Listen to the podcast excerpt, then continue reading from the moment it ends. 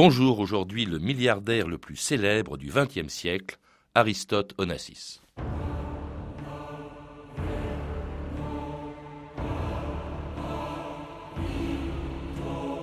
Il y a des gens qui veulent tout de quelque chose, d'autres quelque chose de tout. Moi, je veux tout de tout. Aristote Onassis.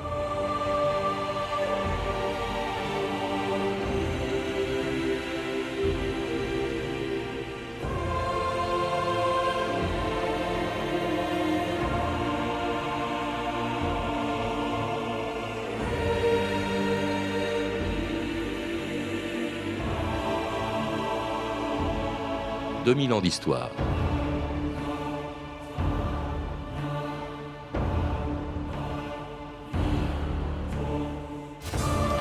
Quand il se réveillait en pleine nuit à Scorpios, Onassis partait souvent se promener en compagnie d'un horrible chien trouvé qu'il avait appelé Vanna. Le milliardaire grec l'avait adopté sans doute parce qu'il était le seul habitant de l'île à ne pas s'intéresser à sa fortune. À quoi pouvait bien penser cet homme seul de 75 ans en regardant dans le port de Scorpios le yacht sur lequel il avait reçu les hommes et les femmes les plus riches et les plus puissants du monde. Peut-être à ses premiers dollars gagnés en Argentine et avec lesquels, à 25 ans, il était déjà devenu millionnaire. Peut-être aussi à cet été de 1959, à bord du Christina, quand il avait ému la Calas en lui racontant comment, 37 ans plus tôt, il avait dû fuir la ville de Smyrne pour ne pas être massacré par les Turcs. Quand les Turcs ont attaqué Smyrne, Personne ne se doutait de ce qu'ils allaient faire. En une nuit, ils ont détruit tous les quartiers. Ils ont incendié toutes les maisons, ils ont massacré tout le monde. Hommes, femmes, enfants. Et ta famille Déportés. Emprisonnés et tués. Moi, je suis le seul à, à m'être enfui. Mon père était en prison, ma mère et mes sœurs croupissaient dans un camp de réfugiés. J'étais. J'étais leur seul espoir. Pendant que les Turcs massacraient comme, comme des chiens dans le port de Smyrne. J'ai vu des familles euh, se jeter à la mer, implorer de l'aide et mourir. Cette nuit-là, l'enfant que j'étais est mort. Et je suis devenu un homme. Aristote, Onassis. François Forestier, bonjour. Bonjour. C'était l'extrait d'un téléfilm qui passera les 1er et 2 mai prochains sur France 2 avec Gérard Darmon dans le rôle d'Onassis. Onassis dont vous venez d'écrire une biographie publiée chez Michel Lafon, Onassis, le milliardaire le plus célèbre du monde au XXe siècle, mais dont les débuts sont peu connus. On ne sait même pas à quelle date exacte il est né. Ce que l'on sait en revanche, et ce que l'on vient d'entendre, c'est que euh, les débuts de sa vie, sa jeunesse a été dramatique avec ce départ de Smyrne au moment où les Turcs euh, prenaient cette ville où il habitait. Oui, a priori, c'était un enfant d'une famille euh, bourgeoise euh, qui avait une vie euh, relativement banale. Et puis, quand il y a eu en septembre 1922 cette épuration ethnique provoquée par les Turcs qui se sont attaqués à toutes les communautés arméniennes et notamment grecques, à ce moment-là, il y a eu un massacre épouvantable sous l'œil impuissant des grandes des grandes puissances.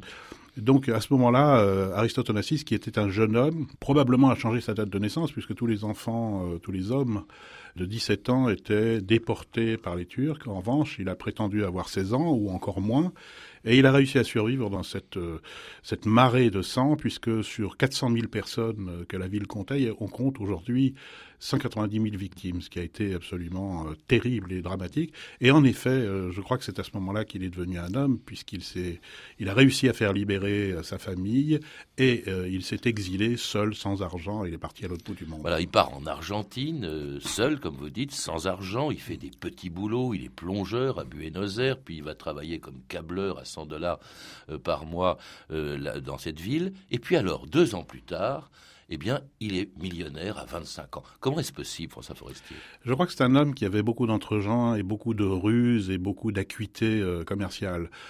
son père était commerçant de tabac et il a renoué des relations commerciales avec son père qui lui était resté en Grèce et s'est fait envoyer du tabac de Grèce, euh, du tabac turc évidemment, qui était très apprécié. Or, ce qu'il faut savoir à l'époque, c'est que l'opium n'était pas du tout une denrée interdite. Donc, euh, à l'autre bout du monde, on soupçonne que, euh, évidemment, il y a eu un trafic d'opium assez important et que Aristote Onassis a réussi à faire importer probablement cet opium et certainement ce tabac dans les dans des bateaux qui transportaient de l'alcool de contrebande puisqu'on était pendant la prohibition. Et tout ça est rentré dans un circuit qui était chapeauté par Joe Kennedy le père du président Kennedy, qui à l'époque était un homme puissant et qui avait partie liée avec la mafia, on le sait. Et probablement cet argent euh, vient de là. On n'a aucune preuve, on n'a aucune, euh, on n'a que des soupçons, mais ils sont quand même très fondés. Alors c'est pas le tabac quand même qui va faire son immense fortune, c'est l'armement naval. Hein. Il s'intéresse aux bateaux, il achète des bateaux euh, pour de rien du tout, des, bateaux désaffectés complètement pourris. Il fait d'abord, il s'intéresse à la chasse à la baleine, puis ça va pas marcher, et c'est surtout le pétrole qui va faire sa fortune. Il est un des premiers à avoir compris, le transport du pétrole, que ça allait avoir une grande importance, François Forestier.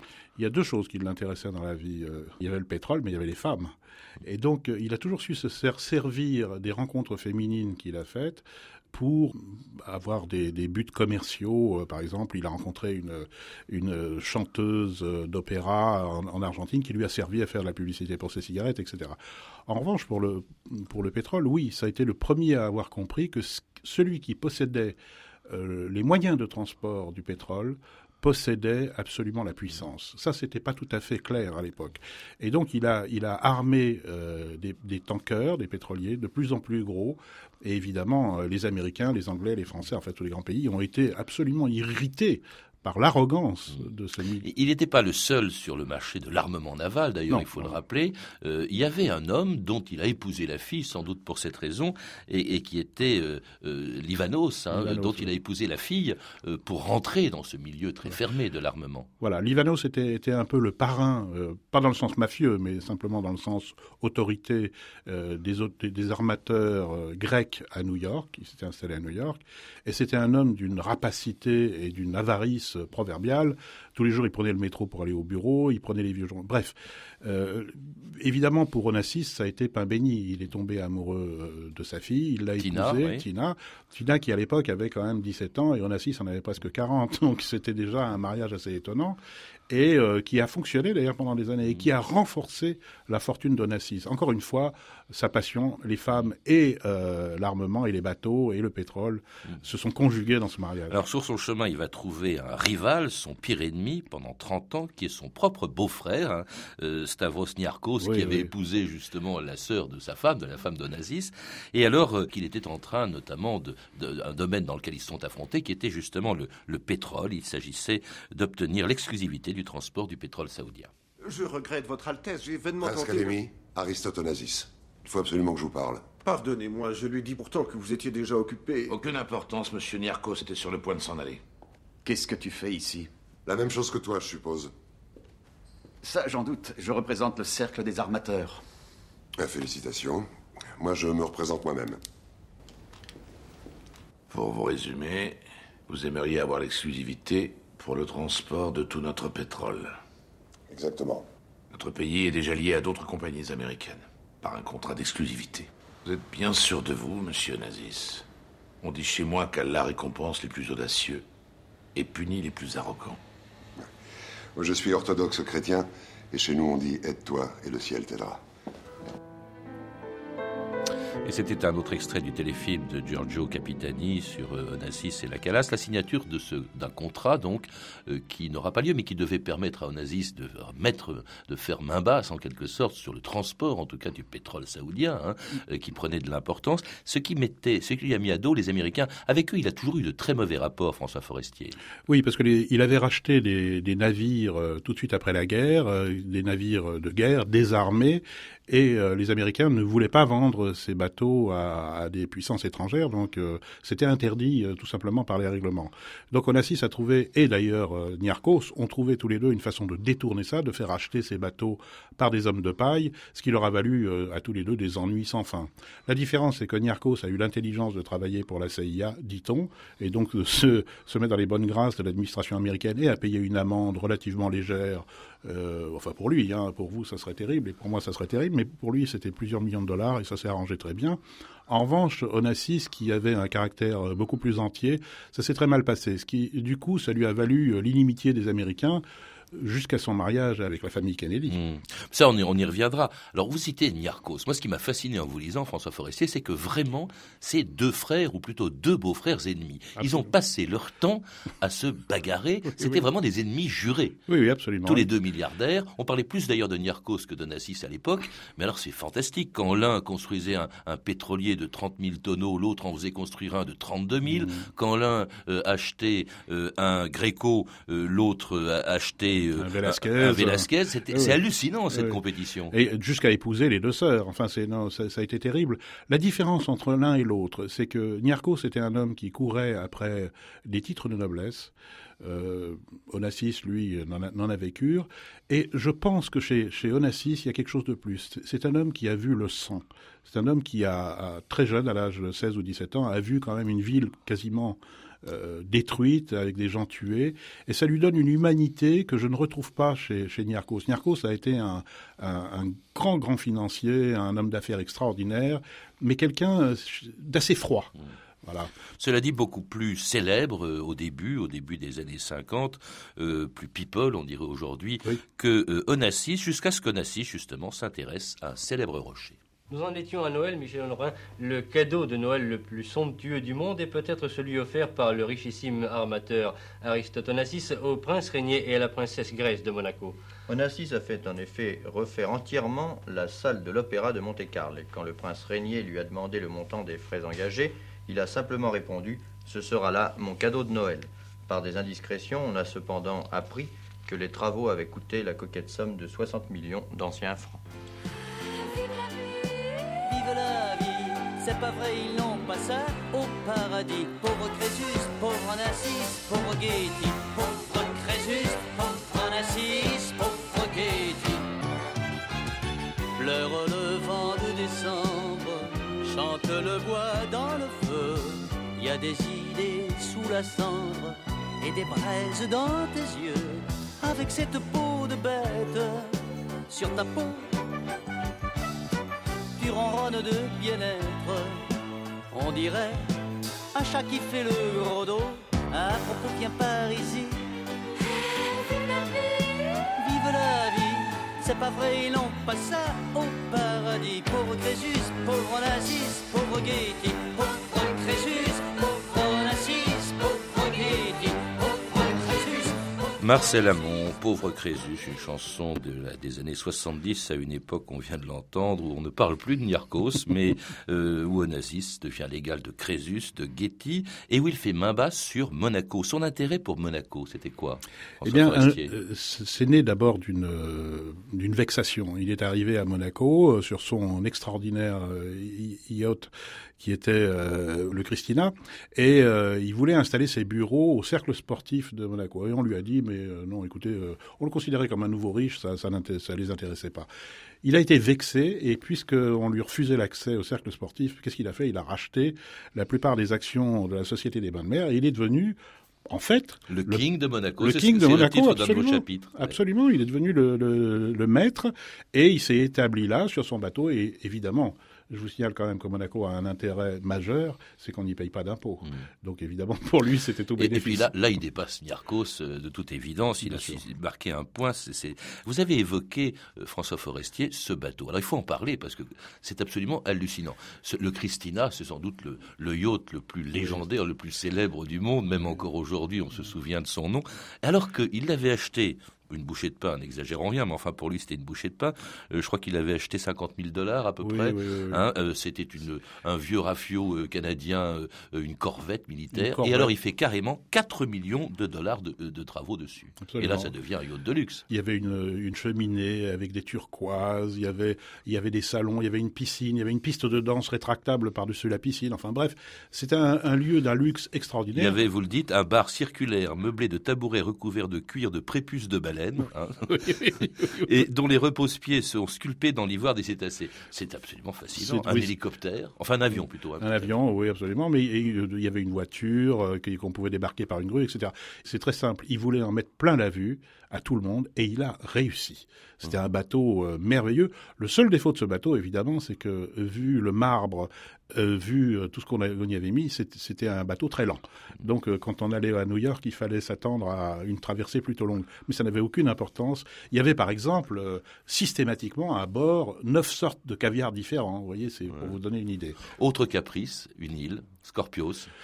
Oui, là, ça a été euh, tout d'un coup, il s'est pris d'amour euh, pour cette île, il l'a rachetée entièrement et il a tout fait. C'était une île euh, où il n'y avait rien, il n'y avait pas d'eau, il n'y avait pas d'électricité, il y avait euh, trois bergers et, et, deux moutons et il a absolument tout fait. Il a planté des arbres, il a fait amener de l'eau, il a fait une piste, il a construit des maisons, il a mis des fleurs partout. Enfin, ça a été euh, un, un, jardin d'Éden absolument fait au millimètre euh, suivant ses goûts. Ça l'a beaucoup amusé d'ailleurs. Et, et, une île et un bateau, ou alors il reçoit tout le Gotha d'Europe, du monde, hein, d'Hollywood, des acteurs à, ne plus savoir qu'en faire. Un autre de marque aussi, qui était vraiment un habitué, qui venait tous les ans, c'était Sir Winston Churchill. Oui, il l'adorait, euh, tout simplement parce que, évidemment, Winston Churchill euh, avait participé à l'affaire des Dardanelles et donc euh, il connaissait bien la région. Et surtout, il y avait un côté vieux sage que Onassis adorait chez Churchill.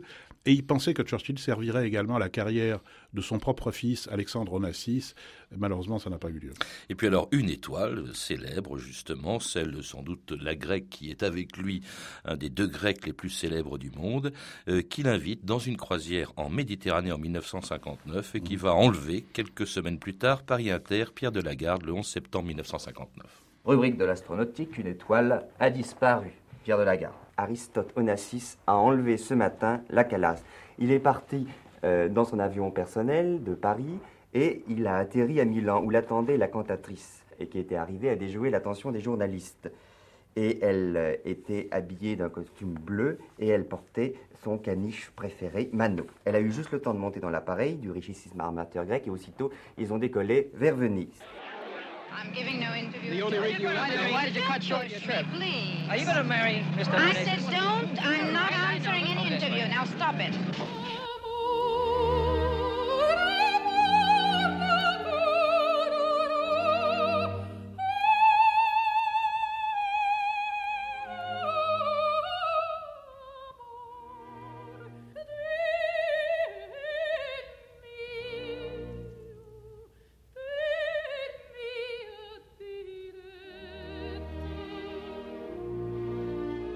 Et c'est la superbe voix de la Calas chantant en 1957.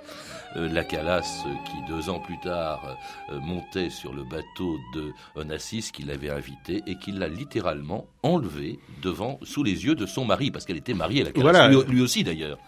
Oui, enfin, le mariage de Nassis allait plus très bien. En revanche, euh, le mariage de la Calas euh, allait très bien. Elle était mariée avec Battista Meneghini, qui était un homme un peu plus âgé qu'elle. et Qui, qui était l'homme qui l'avait fait découvrir. Oui, oui, absolument, qui l'avait fabriqué, littéralement, et qui s'occupait d'elle, de ses contrats, de tout. Et ils partent ensemble euh, sur ce, avec Winston Churchill, bien, bien évidemment, sur le Christina. Au départ, c'est une, une croisière qui dure plusieurs semaines. Au départ, évidemment, elle est avec son mari. À la fin de la croisière, elle sera dans la cabine de Nassis. Faut dire qu'il lui en met plein la vue. Hein. Ah bah, il a, il a, il a mis les bouchées doubles là. Alors c'était plus neuf sortes de caviar, c'était 16 sortes de caviar. Il y avait du champagne à flot, il y avait des orchestres. Il rencontre le patriarche, euh, le patriarche Athénagoras, qui les bénit. Enfin, ça a été une croisière absolument mémorable. Et sous les yeux des invités qui étaient là, médusés, ils ont vu littéralement la Calas changer de lit. Enfin, ça a été un moment euh, inoubliable assez amusant et en même temps ça a été un grand scandale à l'époque. Il lui fait de grandes déclarations d'amour. Je crois quand même, à vous lire, on a le sentiment, François Forestier, que c'est peut-être une des seules femmes qu'il ait vraiment aimée. Oui, je crois. Je crois que ça a été une histoire d'amour absolument brûlante, passionnante. Ils, ce sont deux êtres qui se sont découverts, déchirés.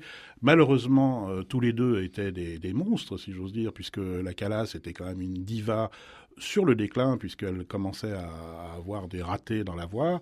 Et Onassis lui euh, il était parvenu au sommet. Il avait plus grand chose à conquérir. Je crois que cette rencontre a été un brasier littéralement. Cela dit elle le flatte le fait qu'elle devienne sa maîtresse car il ne voudra jamais l'épouser.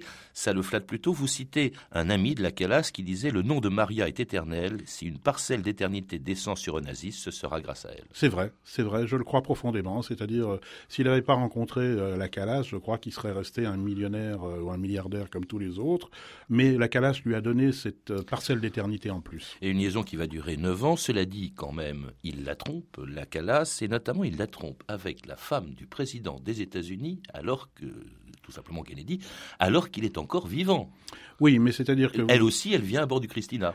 Oui, mais bon, c'était une revanche sur la vie. C'est vrai que Jackie Kennedy était une personne extraordinairement désirable, belle et euh, quasiment inaccessible.